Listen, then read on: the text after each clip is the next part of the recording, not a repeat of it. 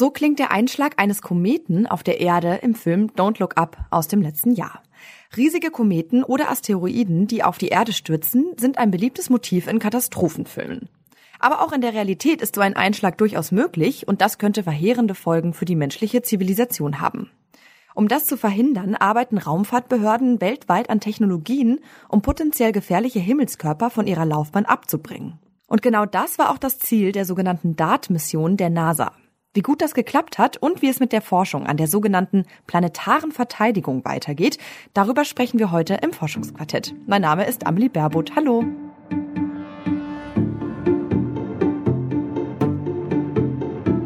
Das Forschungsquartett.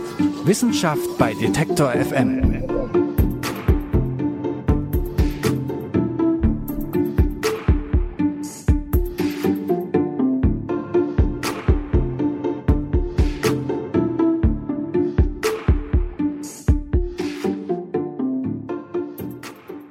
Einen Asteroiden von seiner Bahn ablenken. Genau das wollte die NASA erreichen, indem sie eine Sonde mit dem Asteroiden kollidieren ließ. Ein bisher einmaliger Versuch in der Geschichte der Weltraumforschung. Am 26. September diesen Jahres war es dann soweit, da traf die DART-Sonde ihr Ziel, den Asteroiden Dimorphos. Damit wurde das erste Ziel der Mission schon mal erreicht. Aber wurde damit auch die Flugbahn des Asteroiden beeinflusst? Und welche weiteren Auswirkungen hatte der Aufprall denn? Das soll nun in den nächsten Jahren die Hera-Mission der Europäischen Weltraumorganisation kurz ESA genauer untersuchen. Mein Kollege Yannick Köhler, der hat sich zum Thema schlau gemacht und mit dem Planetenforscher Michael Küppers von der ESA gesprochen, der Projektwissenschaftler bei der Hera-Mission ist. Hi Yannick. Hi Amelie. Janik, wir haben es gerade gesagt, zum ersten Mal in der Geschichte der Menschheit hat man versucht, die Bahn eines Himmelskörpers umzulenken. Das klingt ja schon nach einem historischen Ereignis für die Weltraumforschung. Ja, auf alle Fälle. Also dieser 26. September, der Tag, an dem die Dartsonde den Asteroiden Dimorphos getroffen hat, das kann man auf alle Fälle als historischen Tag bezeichnen. Bill Nelson, der Leiter der NASA, der hat dann äh, bei einer Pressekonferenz nach der erfolgreichen Mission auch nicht vor großen Worten zurückgeschreckt. NASA made history once again. We conducted humanity's first planetary defense test. And we showed the world that NASA is serious as a defender of this planet. Now, this is a watershed moment for planetary defense and a watershed moment for humanity. Ja, Nelson äh, bezeichnet diesen Tag dann auch so als Wendepunkt für die planetare Verteidigung und für die gesamte Menschheit. Und äh, da sind natürlich auch sehr viele Jahre Planung und sehr viel Arbeit in diese Mission geflossen. Äh, letzten November, da ist die Dartsonde zu ihrem Ziel aufgebrochen, also war fast ein ganzes Jahr unterwegs. Und äh, dann war es natürlich auch überhaupt nicht äh, hundertprozentig sicher, dass diese Sonde den Asteroiden auch wirklich trifft. Also dieser Asteroid, die Morphos, der hat einen Durchmesser von so ungefähr 170 Metern. Ähm, das klingt jetzt erstmal nicht so wenig, aber für kosmische Verhältnisse ist das natürlich ein extrem kleines Ziel, das man dann treffen muss. Und äh, wie du gesagt hast, habe ich ja mit Michael Küppers von der Europäischen Weltraumorganisation gesprochen und der hat mir erzählt, wie er den Moment des Aufpralls erlebt hat. Also ich war bei dem, bei dem Applied Physics Laboratory in den USA, von wo aus die Mission geleitet wird.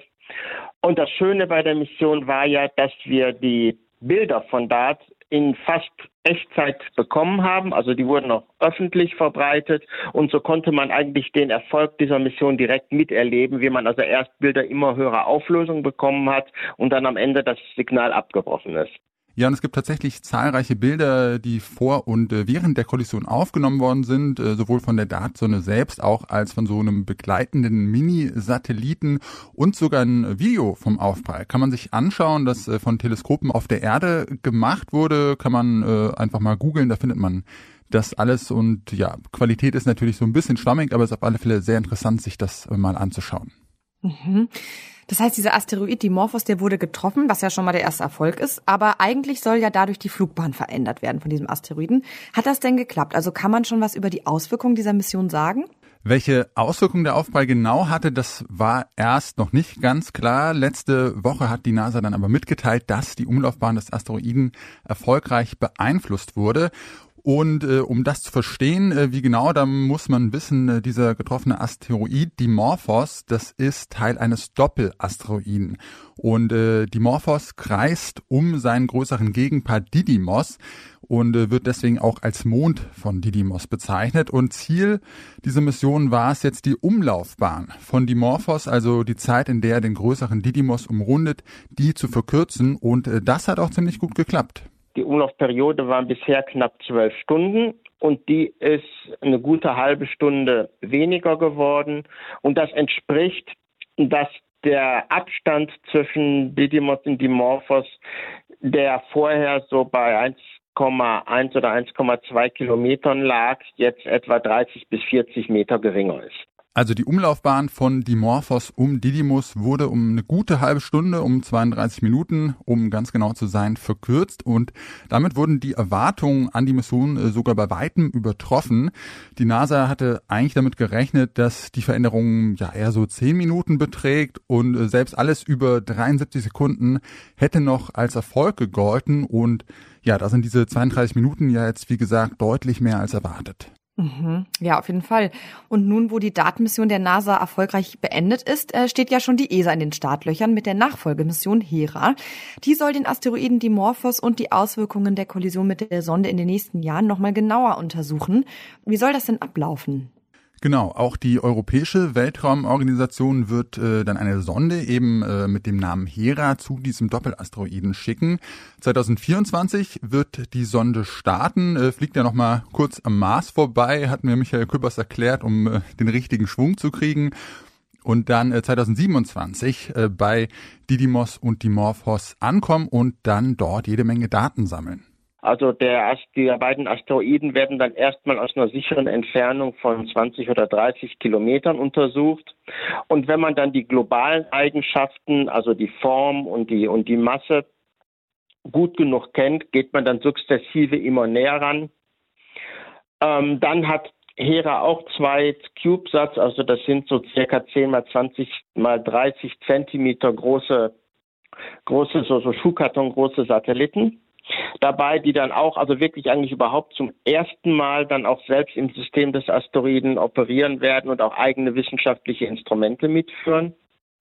Und diese drei Satelliten, die gehen dann sukzessive näher an die Asteroiden ran und am Ende ist vorgesehen, dass die beiden CubeSats auf dem kleineren, auf dem Mond landen und Hera möglicherweise auf dem Hauptasteroiden.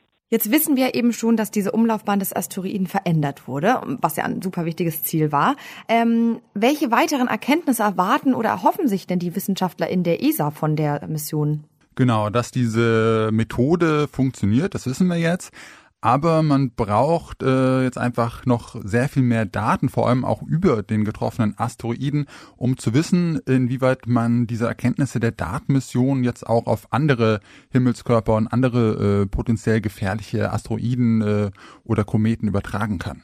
Aus der Sichtweise der, der Planetenverteidigung ist ein zentrale, eine zentrale Messung die Masse des Mondes, also die Masse von, von Dimorphos. Die brauchen wir halt, um zu wissen, wie effizient die Ablenkung von Dimorphos durch äh, DART eigentlich war.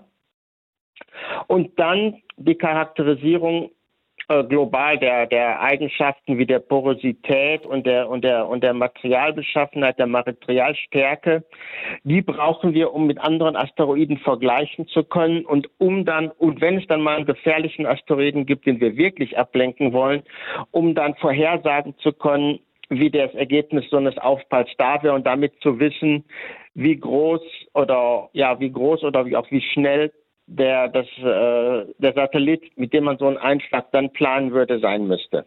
Und Hera ist zwar in erster Linie eine Mission äh, für die planetare Verteidigung, aber es ist natürlich darüber hinaus auch eine wichtige wissenschaftliche Mission. Und vor allem, wie Michael Küppers gesagt hat, ist auch die erste Mission zu so einem Doppelasteroiden. Und da erhofft man sich natürlich auch neue Erkenntnisse, wie etwa diese Himmelskörper entstanden sind und wie die sich in unserem Sonnensystem entwickelt haben. Okay, dann können wir ja 2027 nochmal drüber sprechen, wenn es von der Hera-Mission die ersten Erkenntnisse gibt. Insgesamt klingt das alles aber ja recht beruhigend, dass wir uns hier auf der Erde erstmal keine großen Sorgen über gefährliche Asteroiden machen müssen, oder? Ja, finde ich auch äh, sehr beruhigend. Äh, gibt ja gerade schon genug äh, existenzielle Krisen, mit der sich die Menschheit herumschlagen muss. Das ist ja gut, wenn wir uns zumindest über so einen Asteroiden, der hier einschlägt, äh, nicht auch noch Sorgen machen müssen. Und in absehbarer Zeit scheint es jetzt sowieso erstmal keine größeren Asteroiden zu geben, die auf Kollisionskurs mit der Erde sind. Und ja, selbst wenn das der Fall sein sollte, dann hätten wir da jetzt auch die technischen Möglichkeiten, um die von ihrer Bahn abzulenken. Auch äh, Michael Küppers ist da recht optimistisch, dass die planetare Verteidigung der Erde funktionieren würde. Vorausgesetzt natürlich, wir kennen diese gefährlichen Asteroiden rechtzeitig. Aber genau daran, solche Asteroiden und äh, anderen Himmelskörper aufzuspüren und zu erkennen, da arbeiten auch viele Weltraumorganisationen auf der ganzen Welt dran. Also zumindest so kurz- und mittelfristig liegt der Fokus darauf, einmal wirklich alle relevanten Asteroiden zu entdecken und zu verfolgen, um auch, auch zu wissen, wo die Gefahr ist oder um, wenn es eine Gefahr gibt, sicher zu sein, dass man sie rechtzeitig entdeckt. Bei den größeren Asteroiden in Erdnähe, so denen, die größer als ein halber Kilometer und ein Kilometer sind, die kennen wir inzwischen ziemlich alle.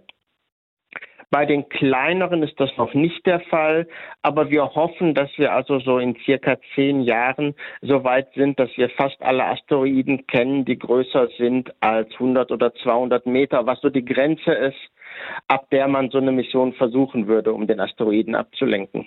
Also, wenn wir dann alle Asteroiden in unserem Sonnensystem kennen, die eventuell gefährlich werden könnten, dann sind wir da auf alle Fälle gut gerüstet. Und äh, man muss aber ja schon sagen, dass das ja erstmal so ein bisschen abstrakt und nach äh, Science Fiction und Hollywood klingt, aber ja echt ein reales Problem sein kann. Also die NASA geht zum Beispiel schon davon aus, dass es keine Frage des Obs ist, sondern des Wenns. Also wann unsere Erde von so einem Asteroiden getroffen werden könnte, ist ja auch in der Erdgeschichte schon öfter passiert. Also gilt ja auch als der Grund, warum die Dinosaurier ausgestorben sind.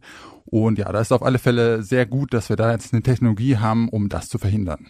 Ja, da stimme ich dir auf jeden Fall zu. Ich bin äh, aber ganz froh, dass du auch meintest, dass wir die nächsten Asteroideneinschläge auf der Erde jetzt erstmal nur im Kino erleben werden. Wie die Datenmission der NASA gelaufen ist und was wir von der Nachfolgemission Hera erwarten können, darüber habe ich mit meinem Kollegen Janik Köhler gesprochen. Danke dir, Janik. Gerne. Das war's mit dieser Folge des Forschungsquartetts. Hier geht's nächste Woche am Donnerstag weiter. Wie immer, da kommt die nächste Folge. Wenn ihr bis dahin Feedback habt, Wünsche, Anregungen oder vielleicht auch Kritik, dann schreibt uns doch gerne an forschungsquartett.detektor.fm. Ich bin Amelie Baerbutt und sage macht's gut.